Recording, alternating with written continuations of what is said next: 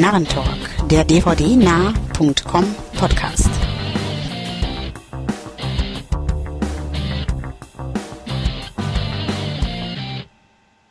Hallo und herzlich willkommen zur Ausgabe Nummer 19 unseres Podcastes. Ähm, mein Name ist Andreas und ich darf herzlich begrüßen. Ja, mein Name ist Stefan, auch bekannt als STS im Forum und als Dritter im Bunde ist heute mit von der Partie. Ja, hallo, ich bin der René und ja. Ja, Wolfgang müssen wir heute leider vermissen sozusagen. Der ist im Arbeitsstress und gibt da von uns eine Runde Mitleid. Oh. Und oh. ja, wir machen dann trotzdem aber gleich weiter. Gedenkminute haben wir leider keine Zeit. Die holen wir dann irgendwann nach.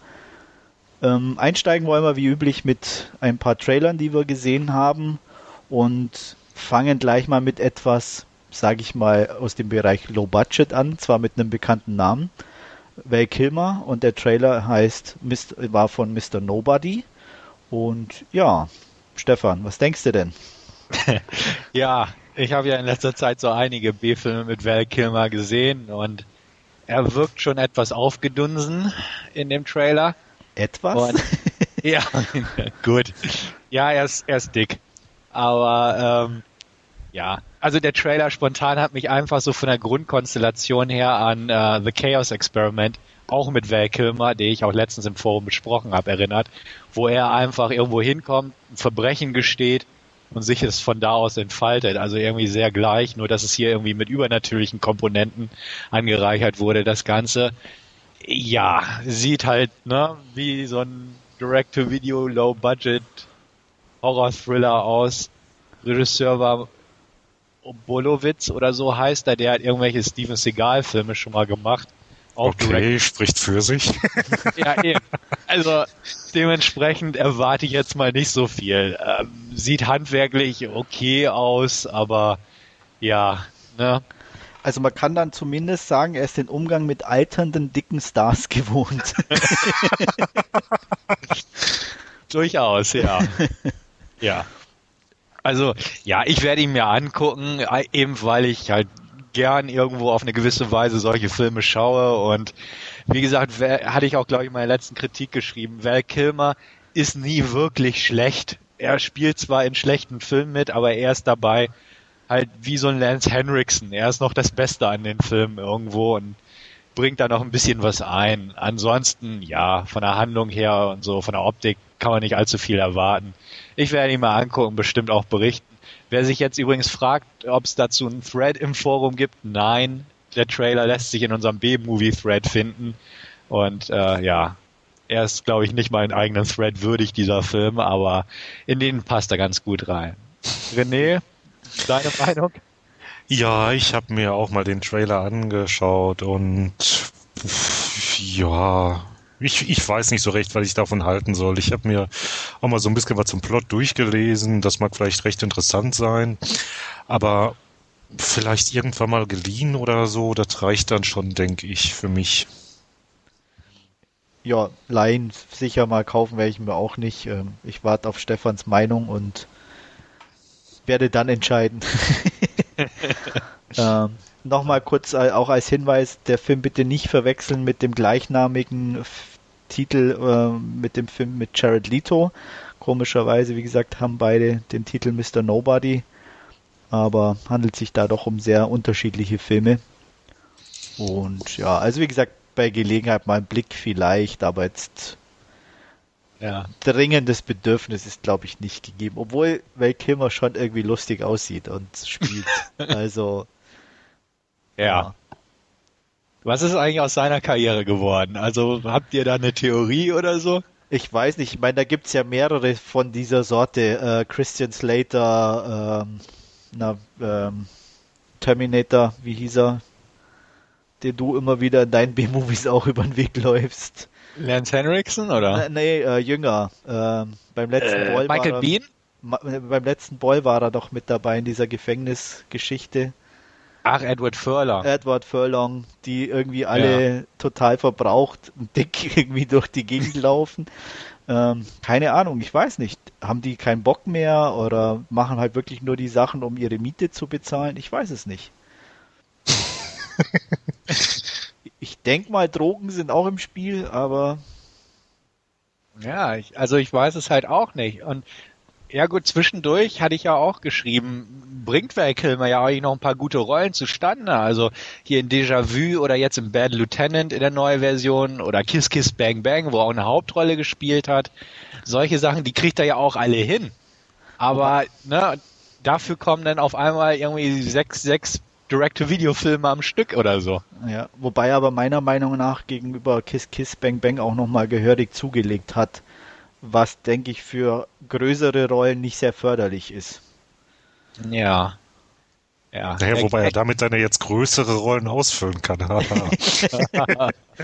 Definitiv, ja. Ich weiß es nicht. Ich hatte ja auch bei Christian Slater die, die Hoffnung nach ähm, A Quiet Man oder wie hieß dieser? Ähm, Ey, ja, ich glaube, der hieß so, ne? Ja. ja ähm, der jetzt zwar nicht super gut war, aber der also recht ordentlich war, wo er, wo er mal was anderes, ein bisschen schauspielerisch auch mehr gefordert wurde, da so ein wirklich Underdog spielte und das wirklich gut gemacht hat. Also dachte ich, okay, er hat jetzt so diesen Absprung ein bisschen wieder geschafft, aber danach kam wieder gar nichts und anscheinend in den USA hat er jetzt irgendwie die Serie am Laufen, die so grottenschlecht sein muss. Also die Kritiken oh. sind wirklich verheerend ähm, was jetzt nicht nur die Serie an sich, sondern auch die schauspielerischen Leistungen äh, betrifft und das schließt ihn ja dann wohl mit ein. Also ähm, ja, keine Ahnung, was mit den Jungs immer passiert. Also ich denke mal wirklich, dass es sich immer so vermengt mit äh, keine Rollen, Drogenkonsum, mehr Drogenkonsum, noch weniger Rollen oder so. Ach, ich, ich sehe gerade in Knight Rider hat eine Sprechrolle, da spricht der Kid. okay. Ja, das stimmt. Das, das ist ja ein Aufstieg, ja. Ja. Obwohl ja. diese Serie von Christian Slater in den USA, ich glaube, du meinst The Forgotten. Ja. Ähm, die interessiert mich doch. Also erstmal ist es eine Jerry Bruckheimer Serie, die eigentlich auch nicht schlecht so aussieht und, und vom Konzept her fand ich die auch ganz lustig. Und ähm, ja, ich habe aber auch gelesen, dass die so nicht so der Burner sein soll. Aber trotzdem, irgendwie hatte ich mir da auch mehr versprochen, zumal Christian Slater ja auch diese andere Serie hatte, irgendwie My Own Worst Enemy, die ja auch schnell abgesetzt wurde. Ja. Aber ja, irgendwie weiß ich auch nicht. Hm. Ich, ja. Das war's vielleicht mit den Jungs irgendwie. Ja, B-Movies werden sie uns noch öfter über den Weg laufen, das macht Mr. Sieger ja auch. Aber ja. ich denke mal wirklich größere Rollen nur in Ausnahmefällen, wie jetzt, wie, wie du sagtest, bei Val Kilmer, Kiss Kiss Bang Bang, wenn es wirklich gerade gut passt. Und Schauspielern selber haben sie ja nicht unbedingt verlernt, aber mhm. naja. Ja. Wir werden ihr, ja, ja. Ihr, ihr, Wirken weiter verfolgen und du wirst uns mit guten Filmen versorgen, mit Reviews. da wissen wir immer, was die Jungs so treiben. Das stimmt. Deswegen, da bleibe ich am Ball. Gut. ja. Mein Beileid. Danke. Ja. ja, und in unserem nächsten Trailer haben wir ja auch so ein paar dabei. Tom Berenger und so. Ja. Ich, und ja, ja, dementsprechend und Smoking ja. Aces 2, ein Direct-to-Video-Sequel. Ja, der Prequel. sah ja auch Prequel. Ach ja, spielt Prequel. vorher, ne? Genau, stimmt. War im Trailer irgendwie stand am Anfang dran.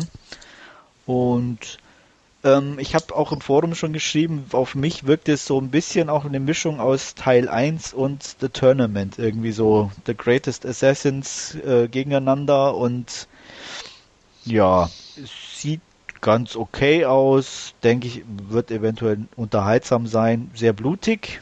Hat mich ein bisschen überrascht, weil Teil 1 war ja doch zwar heftig, aber eher so ähm, ein bisschen oberflächlich, was das betraf, sage ich jetzt mal. Aber ja, Winnie Jones ist dabei, den mag ich eh.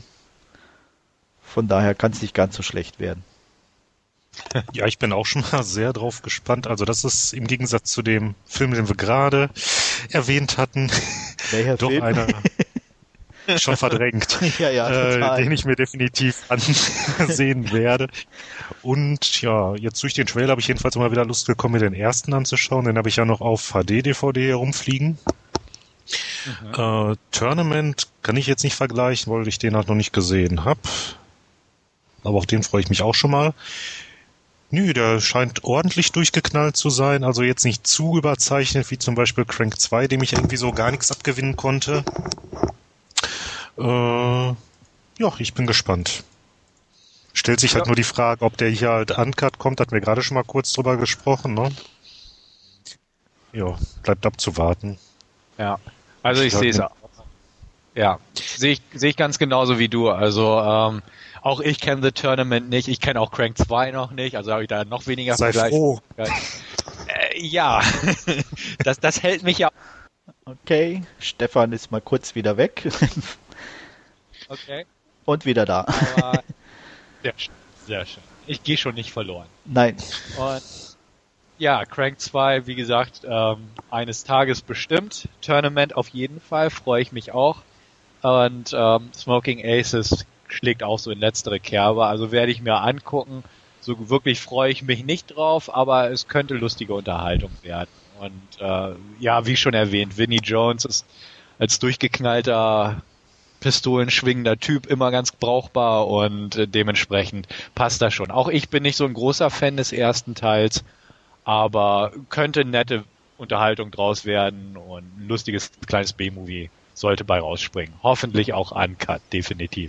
Also wäre zu hoffen. In irgendeinem Land bestimmt. ja.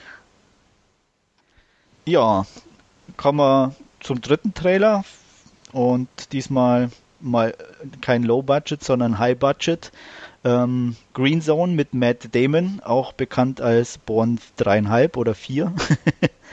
ähm, wie hat er euch gefallen? Ja, also damit hast du jetzt schon fast alles gesagt. Ähm. nee, also hat mir soweit ganz gut gefallen.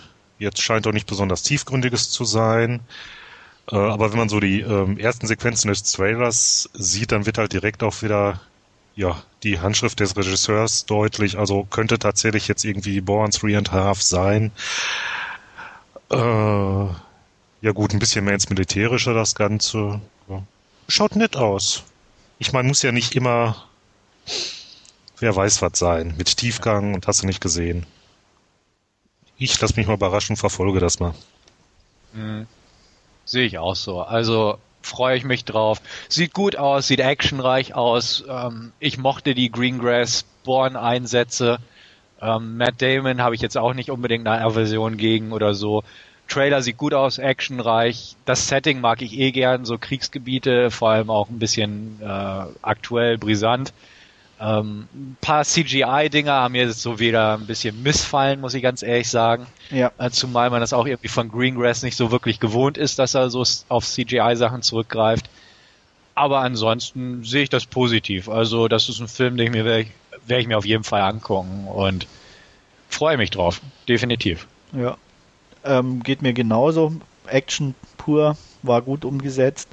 Die CGI-Sachen sind mir auch negativ aufgefallen. Ähm, ich kann mir vorstellen. Ja, aber zu den CGI ähm, wollte ich gerade noch was sagen. Und zwar das Ding, das startet ja erst irgendwie früher, ne? Ja. Also vielleicht wird bis dahin noch was dran geschraubt und das jetzt erstmal so grob, was halt für den Trailer sich zusammengebastelt haben. Das ne? wollte ich auch gerade sagen, die Vermutung hatte ich hm. auch, ja. Also passiert ja doch des Öfteren, dass so in, in so einem Trailer dann, ich sag mal, so First Footage auch ein bisschen verwendet wird und ähm, dass sie da wahrscheinlich noch ein bisschen an der Detailschraube drehen werden. Vor allem, wenn sich die negativen Stimmen häufen, ähm, kann ich mir das gut vorstellen, dass sie da noch was machen. Hm. Und ja. Aber wie gesagt, wie Born 1 bis 3, die mir auch alle drei gut gefallen haben, ähm, werde ich mir den auch ansehen. Und um Missverständnisse auszuräumen, ist natürlich nicht Born 3,5, sondern ein eigenständiger Film, der nur so aussieht. ja. ja. Ich denke mal, damit mhm. haben wir den Trailer ganz gut abgedeckt, was so aktuell ein bisschen mhm. war und gehen gleich weiter zu unseren zuletzt gesehenen Filmen und da steige ich gleich ein mit ähm, einer bisschen längeren Inhaltsangabe. Ich habe versucht, die kürzer zu halten, aber es ist, obwohl es ein kleiner Film ist, ein bisschen komplizierter. Und zwar mh, Fermat's Room, ein spanischer Film und Ja, es geht im Groben darum, dass vier Mathematiker unabhängig voneinander eine Einladung von einem gewissen Fermat bekommen, ähm, aber nur, wenn sie ein ähm, auf der Einladung abgedrucktes Rätsel lösen können. Und die drei Männer und eine Frau lösen dieses Rätsel natürlich und werden zu einem Treffpunkt beordert. Ähm, da sehen sie sich zum ersten Mal und müssen sich mit der Vorgabe, nichts äh, voneinander zu erzählen und mit einem vorher ausgesuchten Namen eines berühmten Mathematikers anzusprechen und werden da äh, mit einem am Strand an eines Sees liegenden Bootes auf eine mehr oder weniger andere Seite gefahren und treffen sich da an einer alten Scheune, die sehr runtergekommen aussieht und sie sich erst ein bisschen verarscht vorkommen. Als sie dann aber reingehen, ist ein komplett eingerichteter Raum in dieser Scheune.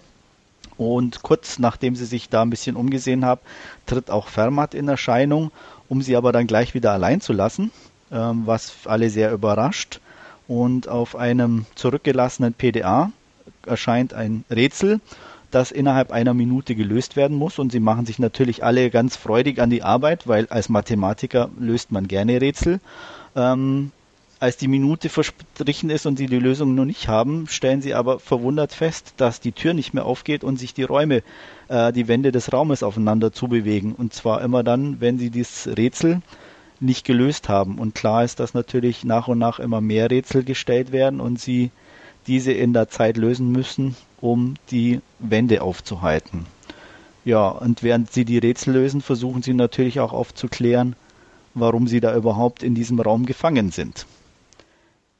So viel zum Inhalt. Ähm, ein sehr interessanter kleiner spanischer Film.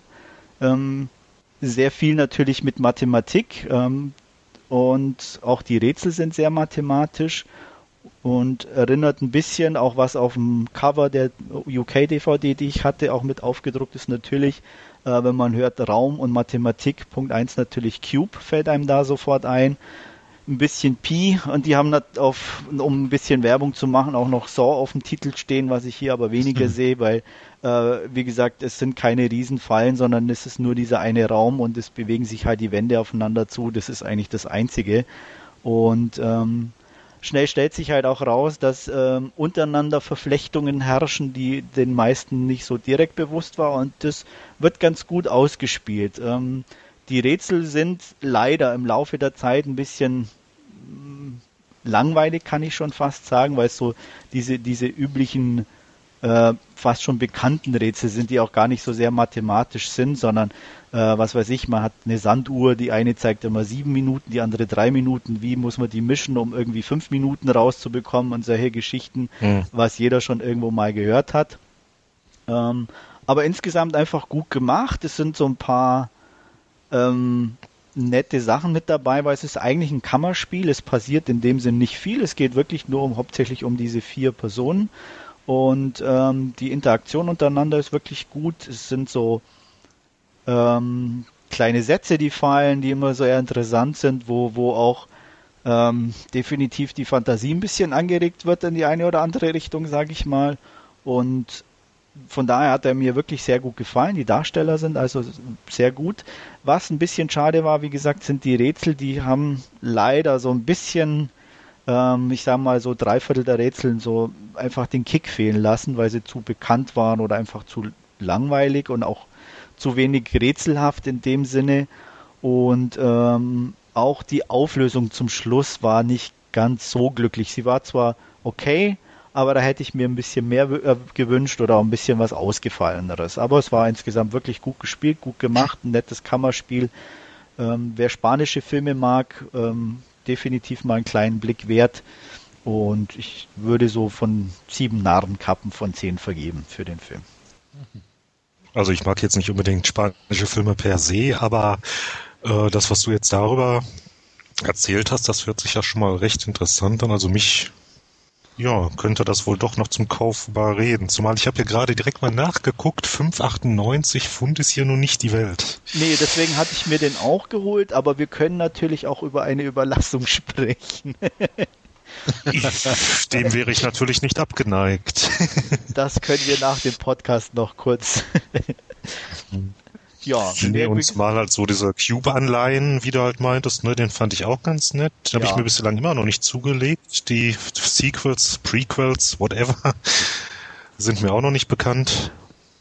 Ja, wie gesagt, ist es nicht so sehr. Hm. Also das Einzige, was halt wirklich in, in, in gemeinsam ist, ist irgendwie ja, aber von der eine Raum. her nehme ich mal an. Ne? Ja, wobei, wie gesagt, es gibt halt keine Fallen, sondern nur diese Wände. Und ähm, ja. aber wie gesagt, so die, die mathematischen Rätsel ähm, sind ganz gut. Hm. Ähm, sehr interessant, äh, die, eine der Grundsachen, um die es noch äh, geht, ohne zu viel zu verraten, ist die Goldbergsche Vermutung, die mir bis dahin auch nichts gesagt hat, ähm, die aber auch relativ einfach ist, dass nämlich alle geraden Zahlen größer als zwei durch zwei Primzahlen äh, darstellbar sind. Also ähm, ich sage mal, 6 wäre 3 plus 3 zum Beispiel. Und ähm, die Vermutung geht eben dahingehend, dass es für alle geraden Zahlen gilt, aber es ist nie bewiesen worden, weil Zahlen natürlich theoretisch unendlich sind und es keine Formel gibt, die das beweisen kann, dass es auch bis ins Unendliche immer mit Primzahlen darstellbar mhm. ist. Deswegen eben Vermutung. Das spielt da noch ein bisschen eine Rolle und äh, fand ich ganz interessant und ähm, ja, hat mich auch dazu gebracht, mal wieder irgendwie was über eine über Mathematik nachzulesen, was auch eher selten der Fall ist. So viel also zu unserem Audiokolleg Mathematik. Genau. Ja. ja, Stefan, du hörst dich sehr also, begeistert an. nee, ähm, ist, das klingt okay, auf jeden Fall. Also ich, ich würde ihn mir nicht kaufen, sage ich auch ganz bewusst. Ähm, aber wenn er vielleicht in Deutschland hier rauskommt oder so, werde ich ihn mir mal ausleihen. Also klingt okay. Ich habe inzwischen auch recht viele Filme mit diesem Cube-mäßigen Aufbau gesehen und ähm, ja, Mathematik ist jetzt auch nicht so mein Lieblingsfach gewesen, aber ähm, nee, es klingt okay. Also definitiv. Es, es bewegt mich jetzt nicht dazu, jetzt äh, meinen Warenkorb zu füllen, aber ähm, wenn er mir dann irgendwann mal hier in Deutschland in der Bibliothek über den Weg läuft, dann kann ich durchaus zugreifen. Also ich bin jetzt nicht abgeschreckt, definitiv. Auch von wegen spanischen Filmen habe ich auch kein Problem mit. Und ähm, nee, es, es klingt in Ordnung für mich. Und ähm, vorher hatte ich noch nie was von gehört, deswegen bin ich auf jeden Fall dankbar, dass du den hier vorgestellt hast. Und äh, so werde ich auch mein Auge drauf haben, definitiv. Also vielen Dank dafür. Ja, gern. Ja, und dann würde ich sagen, machen wir gleich weiter und äh, René, du bist dran. Ja, ich habe mir natürlich auch mal wieder ein bisschen was angeguckt. Äh, und zwar gestern landete in meiner PlayStation 3 der Film Coraline, also die UK Blu-ray. Ähm, wem das Ganze jetzt nicht sagt, ist ein äh, Stop-Motion-Film. Geht dabei um die elfjährige Coraline Jones, die gerade mit ihren Eltern in ein neues Haus gezogen ist ja, von ihren Eltern da ein bisschen vernachlässigt. Die stecken über, ja, stecken bis zum Hals in ihrer Arbeit, arbeiten an einem Gartenkatalog, hängen da an ihrem Laptop beziehungsweise PC und ja, da zieht sie dann jetzt halt mal alleine los, äh, findet da ja einen etwas strangen Nachbarsjungen, ähm, ja, bei ihrer weiteren Tour findet sie dann auch noch eine Geheimtür in ihrem neuen Haus. Ähm, da durch einen Gang verbunden, äh, ja, findet sie sich quasi in einer Parallelwelt wieder, trifft dort ihre anderen Eltern, die also ähm, ihren Eltern vom Aussehen her quasi gleichen, mit dem Unterschied, dass sie Knöpfe als Augen haben. Und die anderen Eltern, die haben halt auch mehr Zeit für sie und da macht das Ganze halt auch mehr Spaß. Doch ja, bald merkt sie dann, dass diese perfekte Welt doch nicht so ganz das Wahre ist. Dass es ja sogar gefährlich ist und sie dem Ganzen entrinnen muss. Also mir hat das Ganze sehr gut gefallen. Ähm, ja, so durch dieses düstere, makabere, ja, surreal würde ich sogar sagen zum Teil. Ist halt unter der Regie von Henry Selick entstanden, der halt, ähm, Nightmare Before Christmas gemacht hat. Und auch James und der Riesenpfirsich, wobei ich letzteren bisher ja immer noch nicht gesehen habe. Äh, Bild, ja, super auf Blu-ray. Äh, Cast zum Teil auch bekannter. Äh, Caroline wird gesprochen von Dakota Fanning im Original. Äh, die Mutter von Terry Hatcher. Keith David ist mit dabei. Was ich an dem Ganzen allerdings überhaupt nicht verstehen konnte, äh, die FSK ab 6. Ich meine, dass da ja sowieso immer seltsame Sachen passieren bei unserer Freigabestelle, ist klar, aber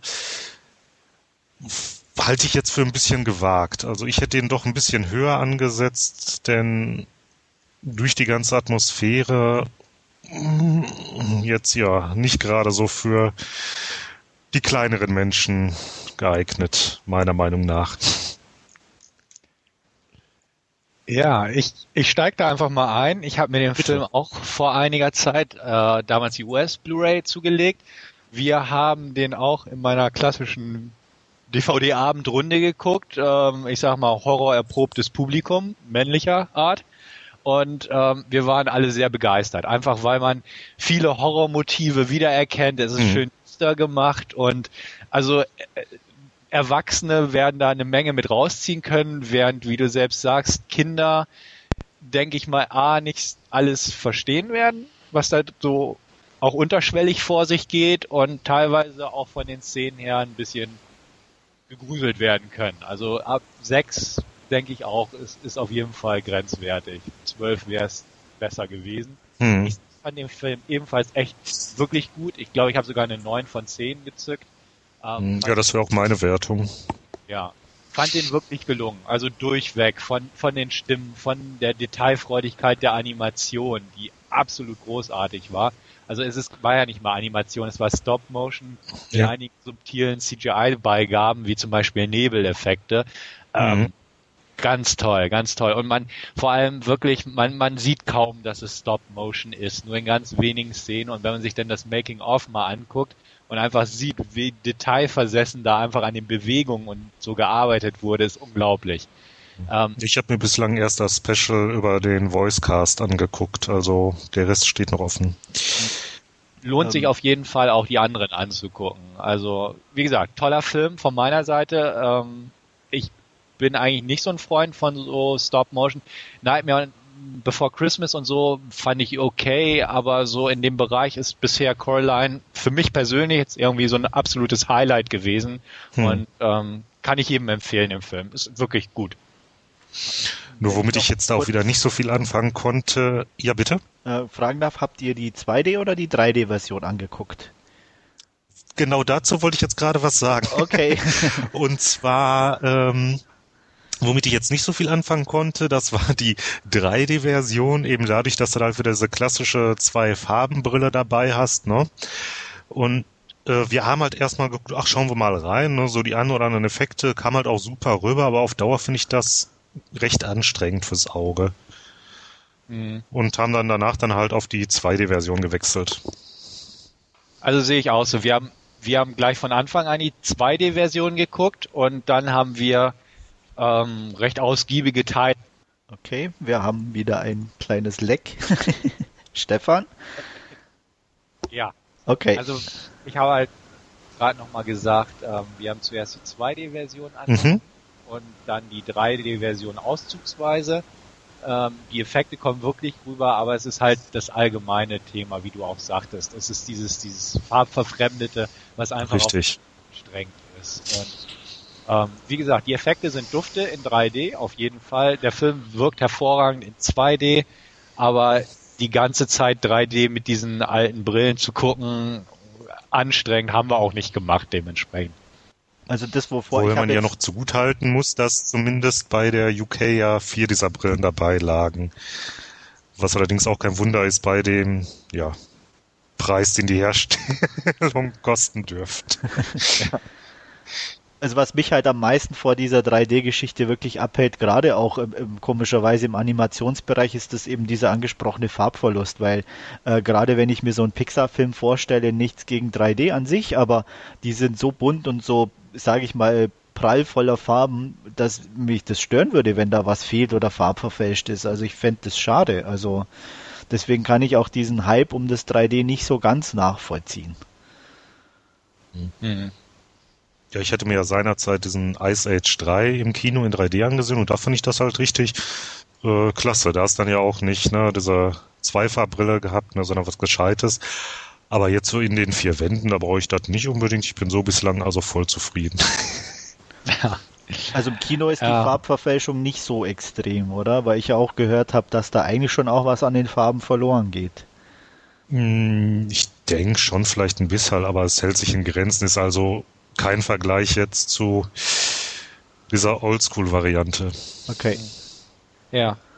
Hannover hat leider immer noch kein 3D-Kino.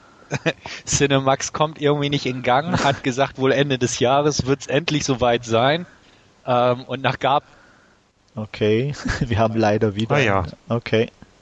Stefan? Ja. Ja, du kommst wieder. Das ist die Zensurbehörde. ja. Also was, was ich sagen wollte, ähm, sobald es hier ein 3D-Kino in Hannover gibt, werde ich das auf jeden Fall mal antesten. Ich bin sehr neugierig. Aber ähm, ja, Hannover ist da noch ein bisschen hinterher, muss man leider sagen. Ja, ich finde es auch extrem teuer, ganz ehrlich. Deswegen gehe ich nicht. Der ja, einzige auch so Grund. einmal zwischendurch zum, zum Eindruck von zu kriegen, schon. Ja, aber ich, wie gesagt, ich lege nicht so viel Wert aufs 3D ähm, und da wirklich dann für, für so ein Kino 12, 13 Euro auszugeben, ist mir wirklich zu teuer. Da hole ich mir leichter die normale Blu-ray. ja, aber für mich wäre das halt nochmal ein Grund, extra ins Kino zu gehen. Ich meine, ich gehe ja sowieso seltener seit ein paar Jahren ins Kino. Äh, aber eben dadurch, das ist halt so ein nettes Schmanker, das hast halt nicht daheim. Ich meine, zu Hause brauche ich es auch nicht, aber ist halt mal was anderes. Ja, das schon, aber wie gesagt, da so extrem viel mehr zu bezahlen, ja. ist einfach irgendwo, finde ich, nicht in Ordnung. Also, na gut. Ist ja nur meine Meinung. Ja. okay, ja. Du wolltest uns dann jo, noch dann irgendwie... Ich direkt mal weiter. Genau. genau. Ähm, ja, Coraline war wirklich in letzter Zeit der einzige Film, den ich mir in den heimischen vier Wänden angesehen habe. Äh, ja, größtenteils eine Menge CSI, aber wovon ich jetzt noch kurz sprechen wollte, nämlich den Piloten von Sons of Anarchy. Äh, habe mir mal die US Blu-ray Box gegönnt gehabt. So, bei Sons of Anarchy ähm, dürfte vielleicht nicht allen was sagen. Äh, eine Serie, die ähm, von Fox kommt, geht in erster Linie dabei um eine Biker-Gang und auch ja deren Familienleben. Also erinnert so schon mal stark an die äh, Sopranos. Da ist ja äh, auch so quasi das bei, äh, beides mal thematisiert. Zum einen halt die Reibereien in der Familie mit dem ganzen drum und dran, was dazugehört und halt ja die krummen Dinger, ähm, ja, jetzt so der Ersteindruck macht auf jeden Fall Lust auf mehr. Muss mal zugucken, wann ich ja da jetzt weiter zu komme.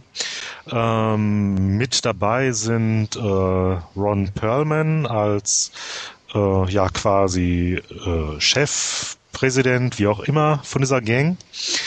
Ähm, Katie äh, Sagal ist auch mit von der Partie. Also äh, Peggy Bundy, wem das mehr sagt.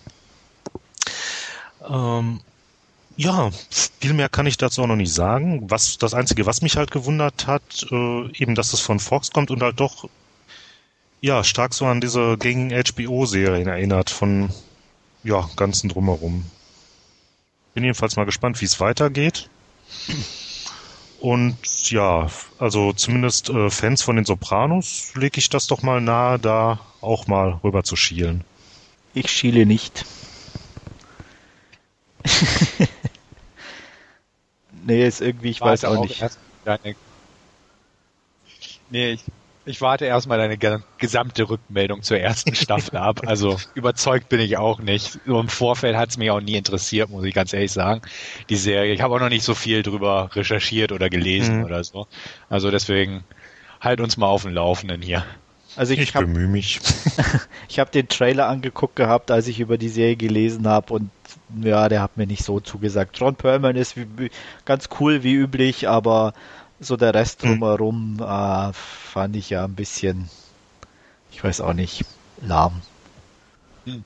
Ja, dann gehen wir weiter und machen gleich einen Bogen über Ron Perlman zu Stefan. Und? Genau, ich habe mir letztens Hellboy 2 The Golden Army angeguckt. Ähm, die Blu-ray hatte ich seit der Veröffentlichung in England im Regal und lange nicht geschaut und irgendwann habe ich mich dann doch durchgerungen, den Film zu gucken. Ich weiß auch nicht, warum ich mich so lange gesträubt habe, aber ja, jetzt weiß ich es doch irgendwo. ähm, ich habe schon geahnt, Fortsetzung zu Hellboy, Comic-Verfilmung mit Ron Perlman unter anderem in der Hauptrolle. Ähm, der zweite Teil ist wiederum von Regisseur Guillermo del Toro, der auch Pan's Labyrinth gemacht hat. Hellboy 2 sieht man das auch teilweise an, von den Figuren her. Es gibt sehr strange Figuren. Ähm, zusätzlich zu diesen normalen Charakteren, die Superhelden der etwas anderen Art. Ron Perlman spielt, wie gesagt, die Hauptrolle, Sohn des Teufels oder einer der Söhne des Teufels, wie auch immer, der aber für die Guten kämpft in einer Spezialeinheit.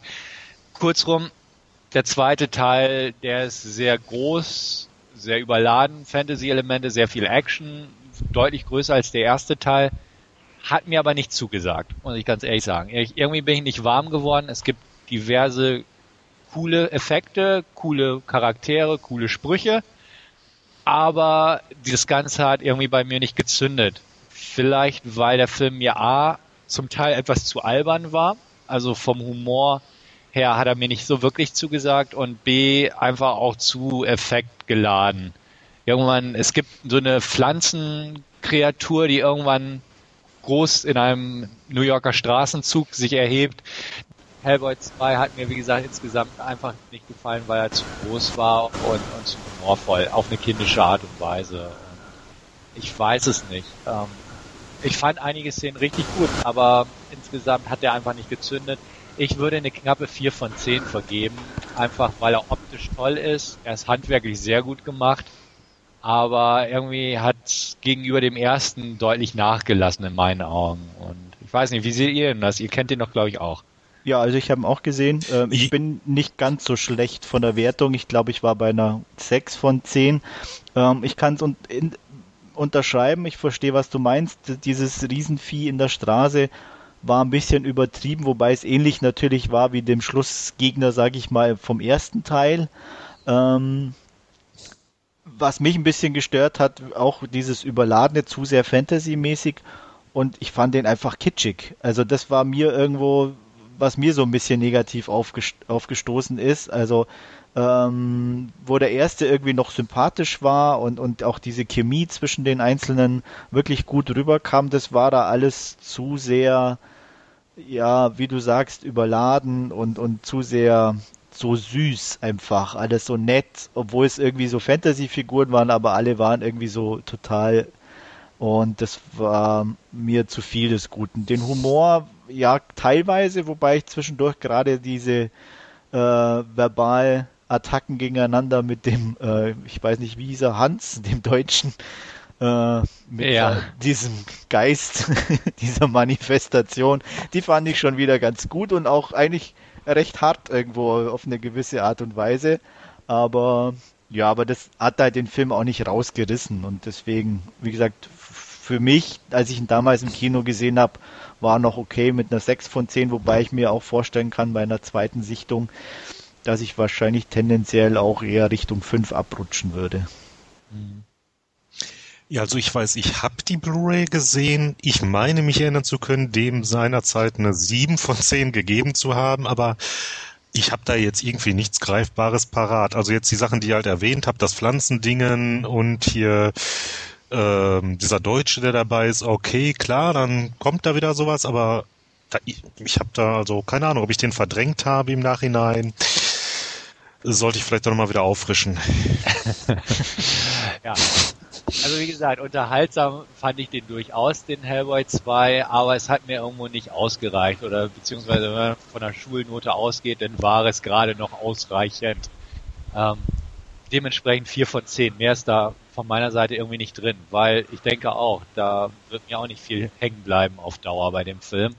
Während der erste echt noch so ein paar Szenen hatte, an die ich mich erinnere, sagen wir es mal so, und auch gerne erinnere. Aber der zweite, nö hatte nicht sowas. Ja, kann ich auch verstehen. Also ja. wie gesagt. Ja. Gut, dann mit meinem zweiten Last Scene gehe ich mal in eine komplett neue Richtung. Und zwar The Notorious Betty Page habe ich mir angeguckt. Eine Produktion für US, fürs US-Fernsehen von HBO-Films. Ähm, HBO-Films, wie auch die Serien, werden regelmäßig sehr hochwertig produziert. So auch dieser. Ähm, Regie führte Mary Harron, die auch American Psycho gedreht hat. Und das Drehbuch hat Guinevere Turner verfasst, die ebenfalls die Adaption von American Psycho verfasst hat. Ähm, es geht einfach um das 50er Jahre Pin-Up Betty Page. Einigen wird es ein Begriff sein. Wer nicht, der kann sie prima über diesen Film kennenlernen. Ähm, klassisches Mädchen aus der Kleinstadt, die nach New York zieht, um Schauspielerin zu werden, aber halt über die Schiene Pin-Up äh, als Pin-Up-Model beginnt. Nacktfotos, Bondage-Fotos, Lack und Leder. Und ja, dadurch einfach berühmt wird und halt auch notorious sozusagen. Ähm, der Film wird größtenteils in den Rückblenden erzählt. Sie wartet am Anfang vor einer Senatssitzung, wo sie wegen moralisch fragwürdigen Verhalten befragt werden soll. Und ja, in dieser Wartephase wird das Ganze halt quasi in Rückblenden erzählt. Der Film ist schwarz-weiß, zumindest größtenteils. Es gibt einige Szenen, die in Farbe gehalten wurden, mit altem Bildmaterial. Äh, also dieses in Miami mit so uralten Farbschattierungen wie aus den 70ern oder 60ern. Sehr schöne Farbkontraste, allein durch dieses Schwarz-Weiß, was da im Hintergrund normal immer präsent ist. Ähm, viele Originalaufnahmen, also von New York oder von einigen äh, Umgebungen und äh, sehr gut besetzt, vor allem mit Gretchen Moll in der Hauptrolle. Großartig einfach, also äh, die spielt die Rolle perfekt. Selbst wer Betty Page kennt, äh, als eigenständige Figur funktioniert das tadellos. Hervorragend. In Nebenrollen auch noch gute Schauspieler wie David Strathairn, den man aus Good Night, Good Luck kennen könnte, oder Lily Taylor. Ähm, Norman Reedus, einer der Boondock Saints, ist auch dabei und diverse andere.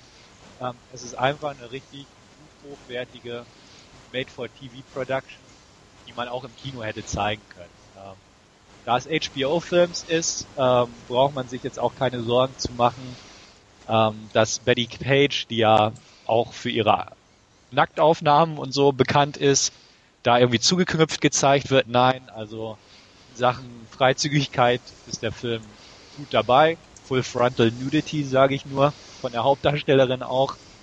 Ähm, einfach ein guter Film. Also er ist jetzt kein dröges Biopic, sondern gute Unterhaltung auf eine sympathische Weise. Das Ganze behandelt einige düstere Themen, wie auch Vergewaltigung und, und die Schattenseite dieser Industrie auf eine angemessene Weise, aber nie mit der Moralkeule. Also es wird auch so dieses klassische 50er Jahre ähm, anrüchige der Gesellschaft auch vor dieser Senatsanhörung so ein bisschen mit einem leichten Augenzwinkern versehen. Also es ist nette Unterhaltung, einfach gute Unterhaltung, die ich jedem ans Herz legen kann. Ähm, knappe acht von zehn, wahrscheinlich bei einer Zweitsichtung und neutral betrachtet sieben von zehn, aber immerhin guter Film, nett anzusehen, sehenswert.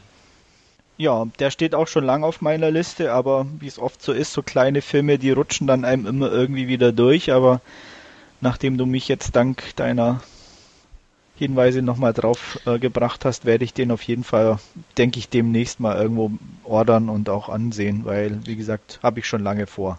Ich habe jetzt gerade direkt mal bei Amazon England geguckt, mal wieder. Und was dich vielleicht noch mehr überzeugen könnte, wäre der aktuelle Preis von 3,88 Pfund ah, ob ich mir das leisten kann. ich denke mal, ich werde ihn in meinen Warenkorb schieben. Ich habe da eh noch ein oder zwei Sachen rumliegen, die könnte ich da eventuell dann mitbestellen.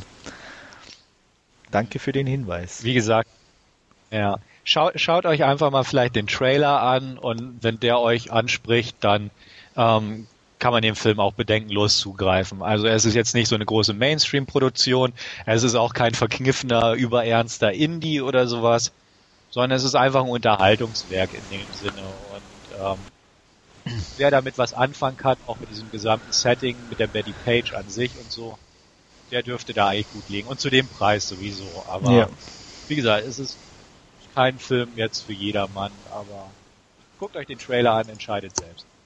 Ja, wie gesagt, Trailer und so, ich habe hab ich gesehen, steht schon lange auf meiner Liste, aber deswegen passt's gerade. Werde ich auch sicher ordern. Ja. Ja. Noch irgendwas zu Betty Page? Nein, Nicht dann würde ich sagen. Seite aus. Okay. Ähm, dann würde ich sagen, gehen wir weiter zu unserer großen Review des heutigen Podcasts und ähm, wir haben uns alle drei Wolverine angesehen und ähm, ich gebe mal einen groben Überblick. Logan und sein Bruder Victor schlagen sich dank ihrer Mutantenkräfte nur langsam alternd vom 19. Jahrhundert bis zum Vietnamkrieg durch. Und als sie dort in einer Mutanten-Spezialeinheit kämpfen, merkt Logan, dass sein ähm, Bruder doch ziemlich Spaß am Töten hat und das stößt ihn ziemlich ab und auch die anderen Mutanten fühlt er wenig Zusammenhalt, weswegen er sich nach einem unerfreulichen Zwischenfall auch von dieser Spezialeinheit trennt und äh, sich mit seiner neuen Freundin Kayla in die kanadischen Wälder zurückzieht. Als Jahre später Victor Kayla tötet, nimmt Logan das Angebot von Stryker, seinem ehemaligen Befehlshaber in Vietnam an, eine spezielle Legierung in sein Skelett zu implementieren, damit er sich also an Victor rächen kann. Und ähm, was er aber nicht weiß, ist, dass Stryker ein doppeltes Spiel treibt. Ja, würde ich mal sagen, René, was denkst du von Wolverine? Äh, hat mir recht gut gefallen. Also das war wieder so ein typischer Fall von Hirn aus, Player an. Ähm, ja, erzählt ganz nett gemacht hat quasi die äh, Vorgeschichte des X-Men ähm, Wolverine. Ja, fand ich ganz stimmig, wobei ich jetzt sagen muss, dass die ähm, äh, X-Men-Filme mir qualitativ halt doch besser gefallen haben. Ne? Jetzt also ähm, die ersten beiden sowieso, dritter war ja nicht so ganz so toll, fand ich. Ähm, ja, und Wolverine liegt irgendwo dazwischen. Aber vom Unterhaltungsfaktor würde ich dem mal doch so eine 8 von 10 geben. Ja. Bei meiner Freundin hatte der sowieso noch den Hugh Jackman Bonus, aber okay. Bei dir nicht? Hm, nicht wirklich. Okay. Ja, ich habe mir den natürlich auch angeguckt und ähm, fand den unterhaltsam auf eine dumme Art und Weise, wie du selbst sagtest. Mhm. Es ist so ein typisches Hirn-aus-Filmchen. Ähm, wenn man so bestimmte Sachen hinterfragt, dann ja gut, bricht das Kartenhaus natürlich zusammen. Ähm, unterhaltsam war es. Also es war recht flott inszeniert und ähm, hatte nette Schauspieler und ja, zwischendurch fühlte ich mich ganz, ganz kurz an die Geschichte von Watchmen erinnert, weil es da ja drum ging, dass ein Superheld andere Superhelden tötet und hier ging es halt darum, dass ein Mutant andere Mutanten tötet und ja, also es sind so ein paar Sachen handlungstechnisch und so und auch schauspielerisch ist es einfach nicht so der Burner, aber er ist unterhaltsam. Was ich negativ ankreiden muss dem Film ist die teils echt üblen Special Effects und äh, die kommen bei der Blu-ray fand ich noch deutlicher zum Vorschein, gerade so bei Wolverines Krallen und sowas. Mhm. Ähm, das sah teilweise arg böse schlecht aus. Und das, das fand ich so das, das größte Manko, neben, neben der Story und so. Dem Unterhaltungswert hat es nur bedingt Abbruch getan, ähm, funny nett gemacht. Ähm, wer den Film sieht, sollte auch auf jeden Fall bis zum Abspannende dabei bleiben, denn im Abspann kommt noch eine Szene und ganz am Ende des Abspanns kommt auch noch eine Szene. Ähm, sind nicht kriegsentscheidende Szenen, aber doch noch so ein paar nette Beigaben zum Ende. Aber ähm, wobei ja, das jetzt die Frage ist, ob das jetzt auf einen Sequel noch hinausläuft oder jetzt ein weiteres Spin-off, ne? Genau. Also das kann ja auch sein. Es sollen ja auch mehr. Okay, Stefan, nochmal bitte. Ja. Ja, ich weiß auch nicht, worauf die äh, Schlussszene jetzt hindeutet. Fakt ist ja, es sollen noch ein paar X-Men Origins Spin-offs kommen oder Sequels. Hm. Ähm, muss man sehen, worauf das hinausläuft. Ob die Welt braucht, ist eine andere Frage. Ähm, die X-Men-Filme haben mir auch besser gefallen. Vielleicht so mit einer Höhe des dritten Teils ist Wolverine anzusiedeln, meiner Meinung nach. Ähm, bewertungstechnisch würde ich eine 6 von 10 zücken. Auch knapp, aber durchaus 6 von 10. Ja, also mir ging es ähnlich wie euch. Ähm, die, die Laufzeit geht schnell vorbei, aber insgesamt im, im, ich sag mal, hinterher ist der Ärger doch ein bisschen da. Gerade die angesprochenen Effekte sind wirklich für so eine Big-Budget-Produktion auch wirklich eine Frechheit, muss man ganz ehrlich sagen, wenn man da so Sachen einfach wie, wie District 9 zum Beispiel sieht, der wahrscheinlich für einen Bruchteil des Geldes gedreht wurde und perfekte Effekte beinhaltet, äh, wird es umso unverständlicher. Und ähm, ja, das, das, also mir macht schon ein Großteil des Films kaputt, wenn ich mich über sowas einfach wirklich ärgern, ärgern muss und auch tue. Ähm, auch dann so komische Entscheidungen wie, wie am Schluss, äh, warum die da auf den Reaktor hochlaufen müssen. Äh, das erschließt sich mir einfach nicht, weil das ist so sinnlos. Das stand halt im äh, Drehbuch. Ja, dann war das Drehbuch halt scheiße.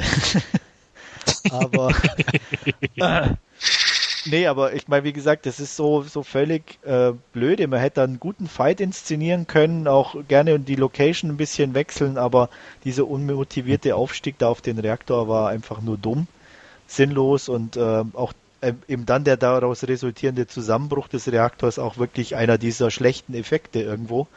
Und ähm, ja, handlungstechnisch auch sehr magere Kost. Ich was ich zum Beispiel eigentlich gehofft hatte, auch irgendwo, weil ich den Trailer sah, dass mehr von diesen alten Episoden irgendwo mit reinfließen, also diese Kriegsgeschichten oder so.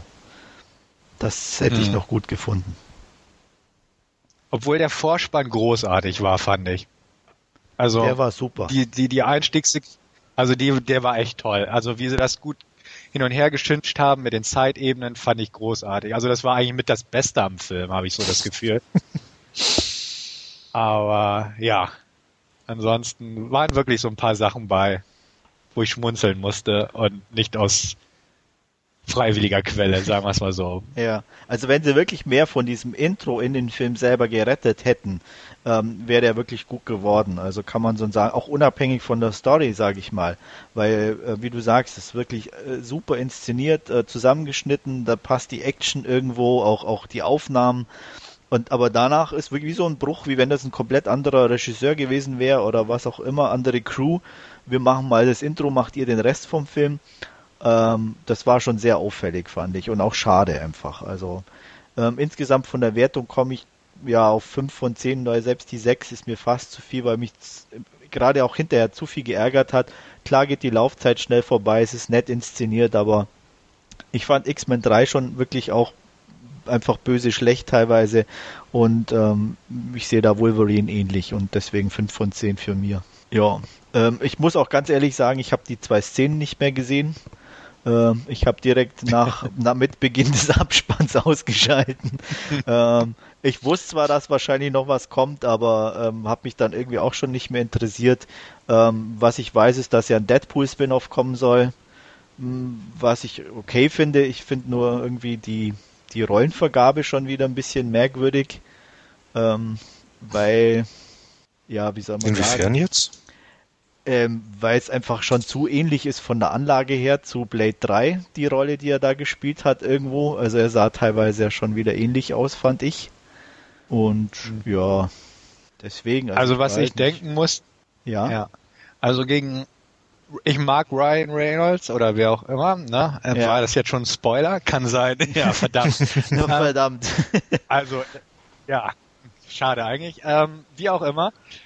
Ähm, was ich auch dachte, weil ich gehört habe, es soll vielleicht ein Gambit Spin-off geben.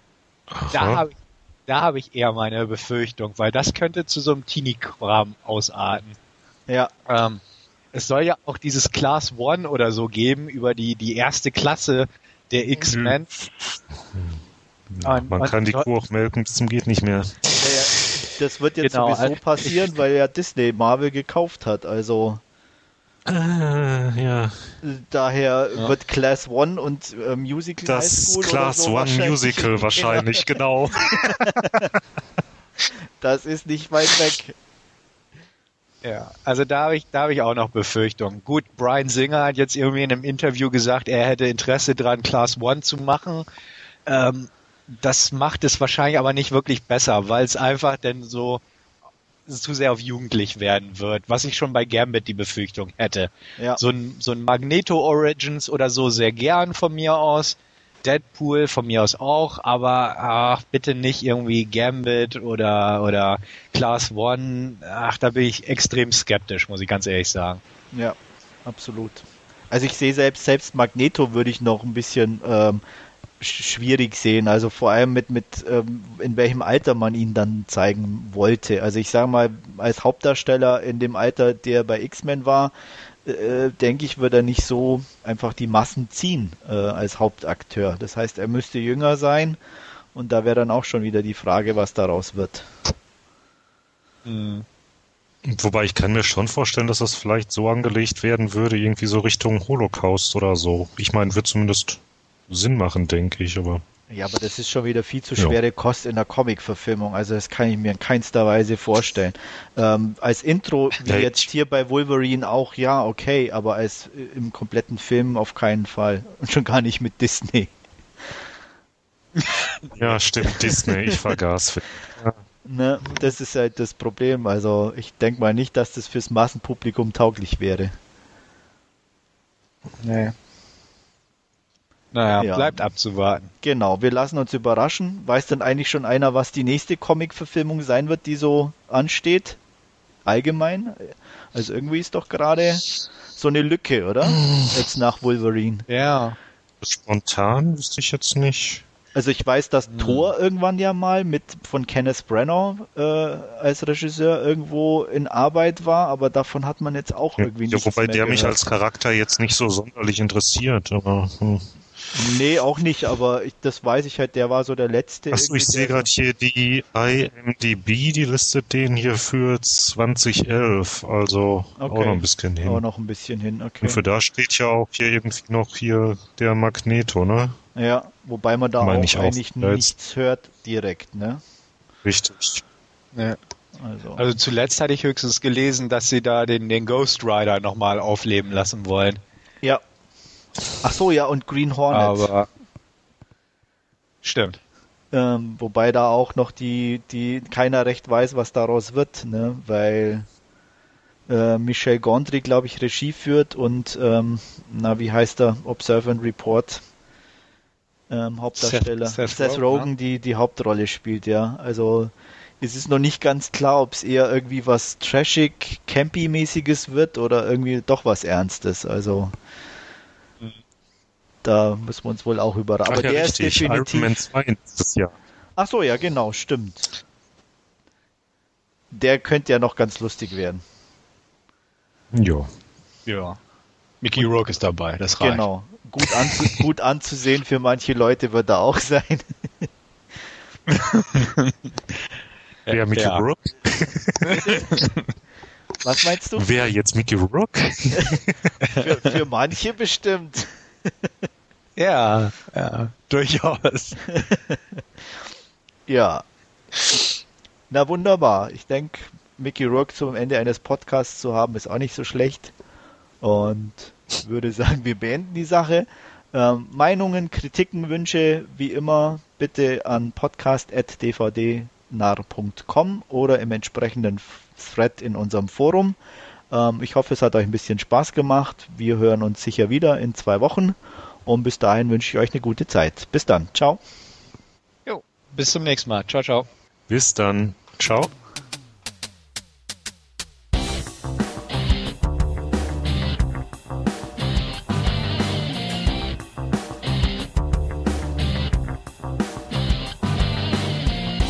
Narrentalk, der dvd-nah.com Podcast.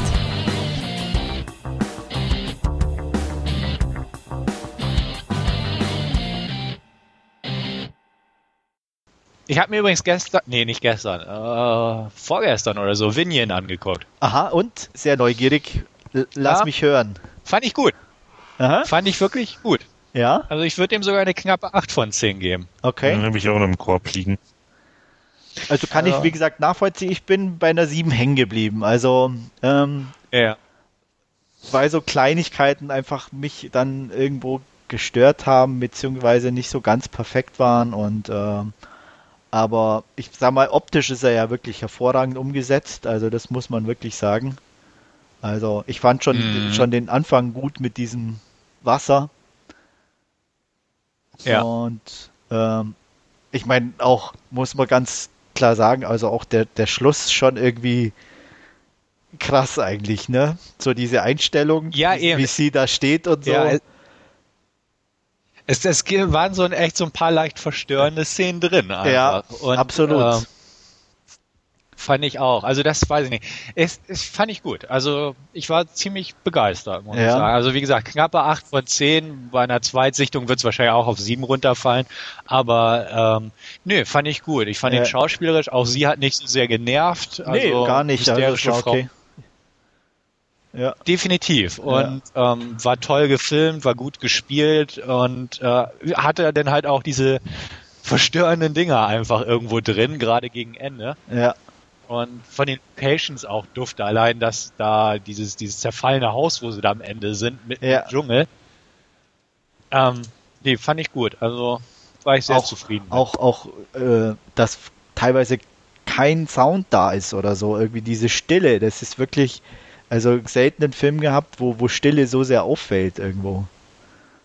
Das war ja, ja. also schon, wie gesagt, schade fand ich halt dann wirklich so, so Nebenschauplätze in Anführungsstrichen, wie eben diesen Asiaten, ah, der da irgendwie ein bisschen abfiel, einfach nicht von der Rolle her, sondern von seiner Leistung irgendwo. Also das war, ah, da hätte ich mir dann auch ja. ein bisschen mehr einfach erhofft und auch, auch von, von der Story her irgendwo so, so, so Kleinigkeiten wo, wo, es war ja. immer so ein Auf und Ab ein bisschen. Also die, die eine Stelle, wo, wo diese Entwicklungshelferin oder auch was immer da war, in diesem Raum sitzt, wo er reinguckt oder so, wo sie da diese Fleischbeschau machen. Ähm, yeah. ähm, super. Allein ihr Blick und, und, und wo man genau weiß, sie sitzt, sie sitzt da und kann nichts tun und äh, macht es eigentlich nur, um ein paar Kinder zu retten und muss da aber gleichzeitig ähm, ja, über ihren Schatten springen und diese, diesen Warenhandel zulassen, das ist schon gut gemacht. Und danach ging es aber immer wieder so, so, so ein Schwung nach unten. Da, das war so wirklich für mich so ein Auf und Ab irgendwo. Und ich hatte eigentlich zum Schluss irgendwie war ich so, boah, eigentlich war er gut, aber äh. und ähm, da bin ich dann bei der 7 irgendwo hängen geblieben. Okay. Ja, kann ich auch verstehen, absolut. Ja. Also wie gesagt, ich würde wahrscheinlich auch irgendwann bei der 7 hängen bleiben. Noch würde ich definitiv knappe 8 vergeben. Ja. Ähm, die, diese eine surreale mit den verzerrten Kindergesichtern Szene war auch heavy irgendwie. Ja, absolut. Ich. Also sehr krass. Also wie gesagt, so eine oh, Szene. Mann. Ja. Also allein dieses Schlussbild, das ist ja schon eigentlich mhm. grotesk, pervers und doch so faszinierend, dass du eigentlich irgendwo auf Wiederholung drücken würdest, aber und die ist auch wirklich ja, rela ja. relativ lang eigentlich, ne? Was mich dann auch schon, also das war ja, wo, wo, ich auch dachte, Mann, was hat der Regisseur den Kindern gesagt? ne? ja, und vor allem was denken die dabei? ich meine, ich meine, aber ja. es fiel auch schon auf, wo sie primär waren, sagen wir mal so, ne? Also den Rücken mhm. haben sie schon ein bisschen freier gelassen. ja, durchaus. durchaus. Also, ähm, schon, also heftig, aber cool. Also wie gesagt, aber das allein hat es halt dann irgendwie noch nicht rausgerissen. Also ich denke mal, irgendwann mhm. werde ich mir sicher irgendwie nochmal vielleicht irgendwo angucken oder so, aber ähm, eben nicht auch kurz jetzt oder in nächster Zeit, deswegen ähm, hatte ich ihn auch sowieso zum Verkauf angedacht dann. Weil ich denke ja, mal so in ein paar Jahren, dass ich mir den vielleicht irgendwo nochmal angucken werde, aber um, um dann einfach auch den nochmal aufzufrischen. Es ist ein, wirklich ein komischer ja. Film, aber auf keinen Fall ein schlechter Film.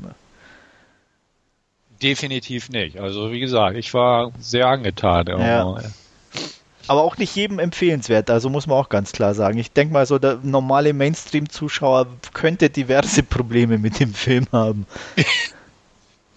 durchaus, durchaus, weil er irgendwie ja auch so ein bisschen hin und her schwankt zwischen den Genres. Ne? Ja. Also irgendwo, ne, man, man könnte fast denken, ja wirklich halt Drama und die suchen ihr Kind und dann kommt halt so eine diese surreale Flash, also diese, diese, weißt ja, Szene mit den Ja, Kindern halt ja. und den Gesichtern. Und also ich denke, die könnte schon so manchen schon echt auf dem falschen Fuß erwischen und spätestens am Ende dann auch. Ja, Also mit ihm dann und Ja, so, also es ist schon, durchaus, ja.